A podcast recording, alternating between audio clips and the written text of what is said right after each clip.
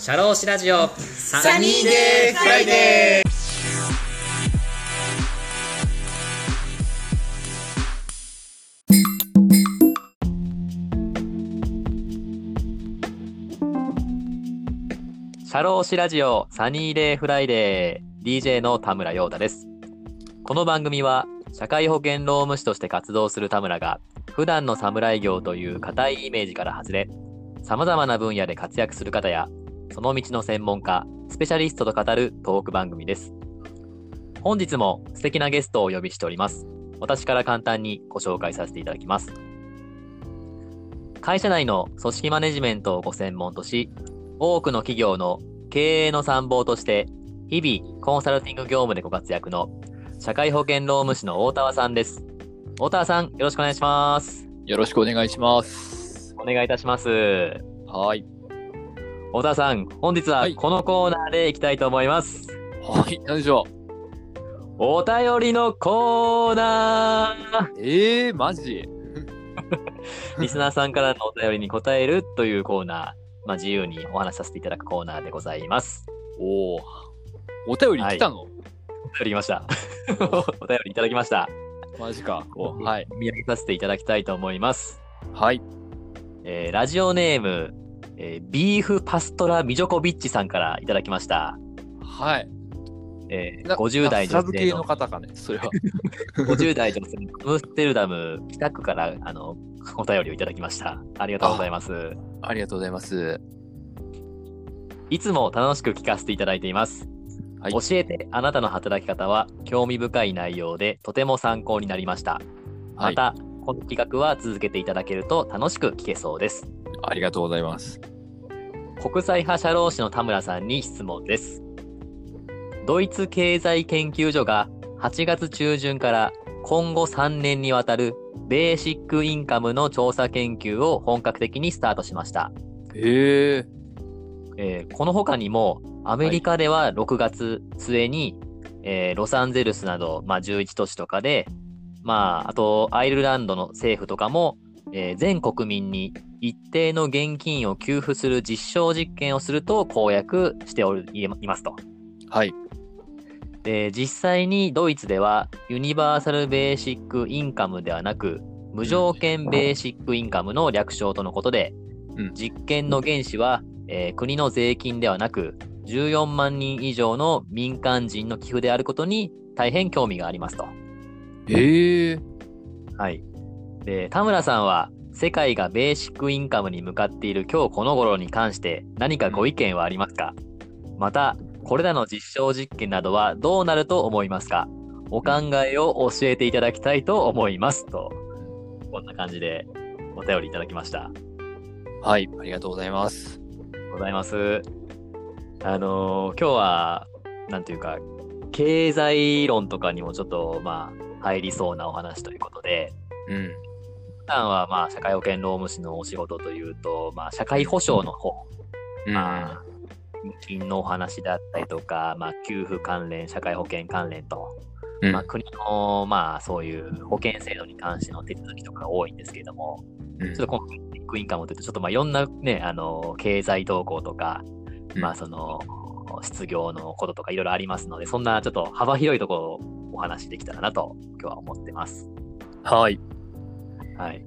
で、まあ、ちょっとお話ししていく中で、まあ、いろいろね、多分、これから、まあ、いろんな話をしていくと思うんですけれども、まあ、はいい、ろんな統計とか、ちょっと裏付けとかに関して、あんまちょっと不十分な点とかも、ちょっと説明であると思いますので、はい。あくまで、まあ、試験で、まあ、大沢田村理論という感じで、まあ、いこうかな我々の勝手な考えで。と。そうですね。もう、あくまでもう自分たちの持論ですと。はい。はい、なんか経済学者の方からちょっとそれはちょっとおかしいんじゃないですかって言われてもちょっとすみません、僕ら責任取れませんのでっていう話で、はい、はやっていきたいなと。で持論と試験ということで。はい。そうですね。はい。はい。まあちょっと、まあ、ご質問のところで、えーっと、まあ、ベーシックインカムについて何かご意見ありますかと。まあ、はいそういうところの話なんですけども、はいまあ、。ちょっと僕個人的なちょっとベーシックインカムに対するちょっとあの、まあ、思いというかですね、認識をちょっと語り、語りたいというか、まあ、喋りたいんですけど、はい。まあ、このベーシックインカムっていうのは、まあ、まあ、新型コロナの影響で、まあ、あの、会社で働いてた人が、うんまあ、何か解雇されてしまったりして、し仕事がなくなっちゃったりとか、はい。まあし、まだまだ働いてるけれども仕事が少なくなっちゃったっていう、まあ、お給料少なくなったっていう方に関して、うんまあ、いろんな、まあ、懸念点とか不安がある中で、はい。こう先ほどちょっと申し上げました、そのセーフティーネット、社会保障って、まあ、あの、どの国も日本ももちろんそうですけども、はい。あると思うんですよ。まあ、例えばし仕事がこうなくなったら、失業保険、まあ、雇用保険から出ますよとか、給付出ますよとか、はい。仕事中の怪我が起きたら、まあ、労災保険使ってくださいとか、はい。まあ、出産とか育児の時には出産手当金、傷病手当金ありますよ。ああ、育児休業給付金ありますよとか。はい。で、まあ、年金65歳以上では年金もらえますよとか、はい。まあ、あの、ちょっと本当に仕事もさがあ見つからなくてどうしようもない時には生活保護制度があったりとか、はい。まあ、そういう、まあ、セーフティー制度っていうのがあると思うんですけど、はい。まあ、あくまで、まあ、個人個人、その人たちが、いろんなバックグラウンドで、まあ、自分が仕事見つかんないとか、いろいろあって、まあ、自分の責任で、うんそういうことが起きて、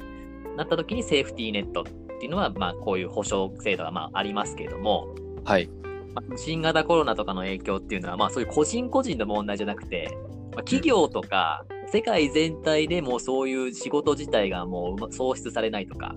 はい。そういう自分自身ではどうしようものないことが起きた時に対して、まあ、それに対して、まあ、お給料であったりとか、まあ、最低限の保障をしてあげなきゃいけないっていう意味でも、このベーシックインカムっていうのは、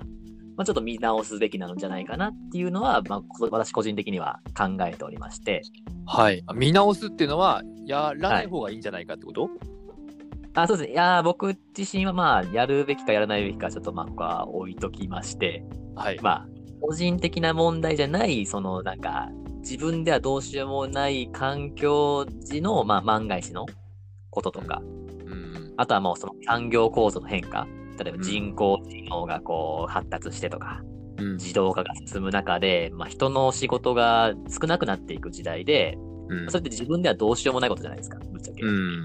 まあ、そういう変化に対しても、人がちゃんと生きていけるように国がこう、まあ、給付金とか最低を生き生きていけるような保障をするのが、まあ、ベーシックインカムっていう僕はこういう認識でちょっといたんですよ。はい。はい。まあ、それを、まあ、まあ、このコロナの話、あの、時に便乗、便乗というか、まあ、そういう時に話すっていうのは、すごい、まあ、いい機会なのかなっていうのは個人的にはちょ思ってるんですよ。はい。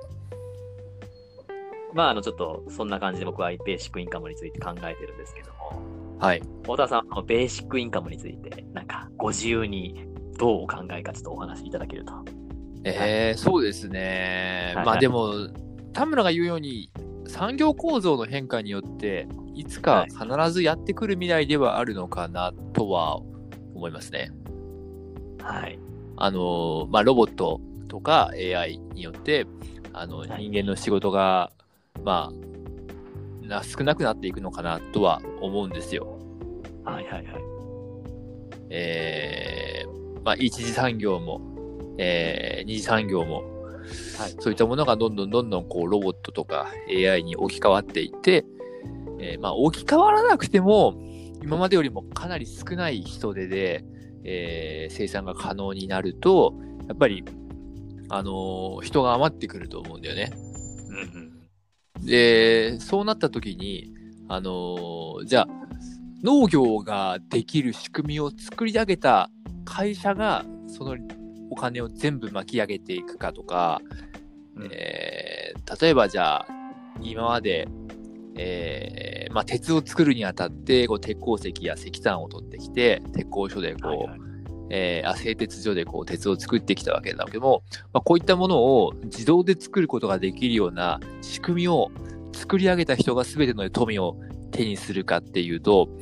はい。うーん、まあでもね、そうなる可能性もあるかなと思うけれども、はいはい。いずれはね、結局は、なんかベーシックインカムという形で、全ての人が、あの、働かなくても、えーまあお金を使う権利が、えー手に入るっていう未来がいつか来るのかなと思うのよね。おー、はいはいはい。うん、まあ今の日本でそうなるのかどうかはちょっとわかんないですけどね。ああ、確かにこうさ、世界がね、いろんな産業ができ始めて、まあいろんな下請けさんもいろいろあるんですけれども、うん。そこの会社さんがか生み出した、その、なんか、えー、テクノロジーというのが、必ずそれの対価として必ず全部入ってくるかって言ったらそういうわけじゃなくて、いろんなね、うん。業者が関わってる中で、それってじゃあ、こんだけいろんなイノベーション作ったのになんで僕らがお金入ってこないんだよっていうところもあるだろうから、うん。そういうのをまあ最低限ちゃんと、まあそういうのを保証していくっていう意味でも、こういうベーシックインカムって考え方はすごいいいことだよなっていうのがありますよね。そうね。まあでも、今の日本の構造的にはさ、どちらかというともう少子高齢化で、はい。あのーまあ、高齢者1人当たりを支える人が、えー今までは4人で支えていたものが3人になって、いつか2人になっちゃうよ。で、社会保障費もどんどんどんどん膨れ上がっていくよと。でそのためには、若い人が働いて、税金を納めて、えー社会保険料を納めてというのがもうなんか、そのスパイラルからこう抜けられなくなってるじゃん、どっちかというと今は。はいはいはい、そうですね。でこの状況でさ、あの、うん働かないってなるとさ、あの、社会保障費が賄えなくなると思うんだよね。おうおうおうだから、今はちょっと全然まだ、日本の、なんか人口の構造とか、なんか経済の状態を見ると、日本ではまだまだ先の話なのかなとは、なんか思いますけどね。確かにね、あの、日本はあの、国民皆保険でね、皆さん、あの、何かしらの保険制度に入って、年金の積み立てもしなきゃいけないっていう制度で、まあ、アメリカとか行ったらもうそんなん自己責任っていう形でね、保険入っ保険は自分で民間に入ってっていう形でやされてる方も多いですけれども、それをね、やっぱこう将来の人たちに積み立てた分に関して、今働いてる人たちが、じゃあ何とかしてその分を稼ぐんだっていう話になった時に、うん、まあ、この、まあ、ベーシックインカムを支給することによって、そういう働く人たちがちゃんとそういうふうに創出されるのかとか、維持されるのかっていうのは、結構難しい、あの、議論なのかなっていうのはありますよね。そうですね。はい。まあ、ちょっとあの、説明をね、ちょっと省いてましたけど、ベーシックインカムとはということでですね、あの、ウィキペディアさんからちょっとお 言葉をちょっと抜き取らせていただきますと、はいまあ、ベーシックインカムとは、えー政府がすべての国民に対して最低限の生活を送るのに必要とされている額の現金を定期的に支給するという政策のことですと。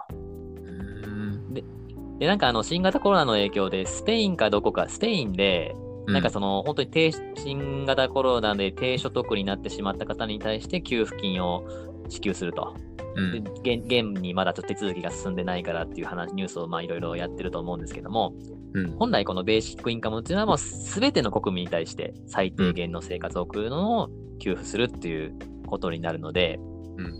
じゃあその全国民に対してそのベーシックインカムを支給するってなった場合、どこから財源が出るんですか？って言ったらもちろん、まあね、税金だったりとか、うんそういうところから出るので、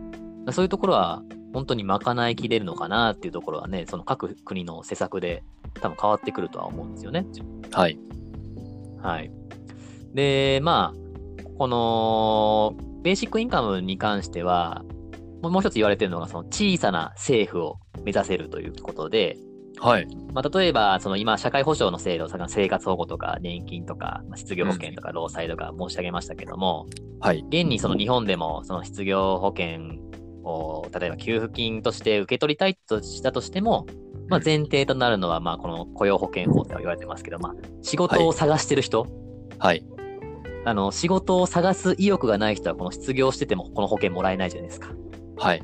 そうなった場合、じゃあ実際に本当にもう失業保険をこう、もらいたいっていう方も、頑張ってるけれども、もうその給付がもうもらえなくなってしまった、もう給付日数が終わってしまったっていう方とか、うんそういうとか、あとまあ生活保護とか、あのー実際本当に仕事をどんだけ探しても見つからない状態でもう失業保険も切れちゃって生活保護を申請したいと言っても、まあ、窓口の方でそれがちょっと給付が通らないとか、はい。実際にその、なんですかね、せそのセーフティーネット社会保障の方がいろんな受け取れないっていう状況の中で、うん。あのーまあ、そういう、まあ、手続きとかいろんな煩雑な状況っていうのがあるから、そういう給付が、す給付すべきところに給付できないっていうところがあるけれども、うん。こういうベーシックインカムをすれば、そういうもう社会保障とかそういうセーフティーネットの手続きっていうのはもうい一切、まあ、することなく、はい。もう給付金だけこう支給する、全国民に支給するということで、今までそういう社会保障で必要だった手続きっていうのが、まあ、あの小さくなるので、よりもっと国がそこまでこう携わることじゃなくて、もっともっとその国民間でもううんあのいろんなサービスとか、そのまあいろんな経済活動を動かすという意味でも小さな政府を目指せるということで、うんちょっと話長くなりましたけど、ベーシックインカムはそういうところに役立ちますよっていうのがまあ言われてますと。はい。まあそういうのもまああるんだろうなっていうのはありますけれどもね。はい。うん、まあ果たしてその日本が今まで小さな政府というよりかは、こうやってね、セーフティーネットの保障とかをいろいろと、まあこう、幅広くやってきてる中で、急にそういう政府に変えていけるのかどうかっていうのは非常に難しいところなのかなっていうのは思いますよね。そうだね。なかなか難しいし、どっちかというと大きな政府だよね、日本は。うん、そうですね。はい。そうなんですよ。うんまあ、国民としてもなんかこう、国に保障をね、なんか、ずっと求めてる感じがするかなという感じがするよね。うんうんうん、まあそうですね。まあ特にこのコロナの時期でそういうところがやっぱり、議論もいろいろされたじゃないですか。このやっぱり本当に低所得の方に対して、ちゃんと、もう本当に貧大変な人に対して給付を出すのか、うん。あのー全国民に対してこう給付するのかっていうところに関してのやっぱり考え方っていうのもいろいろと、まあ、議論されましたけれども、まあ、そういうのは、まあ、難しいことだなっていうのはありますよね。そうですね。はい。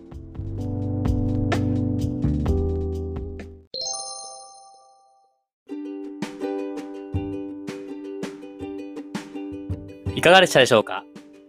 次回もこのお話の続編をお送りいたします。魅力的なお話たっぷりです。お楽しみに。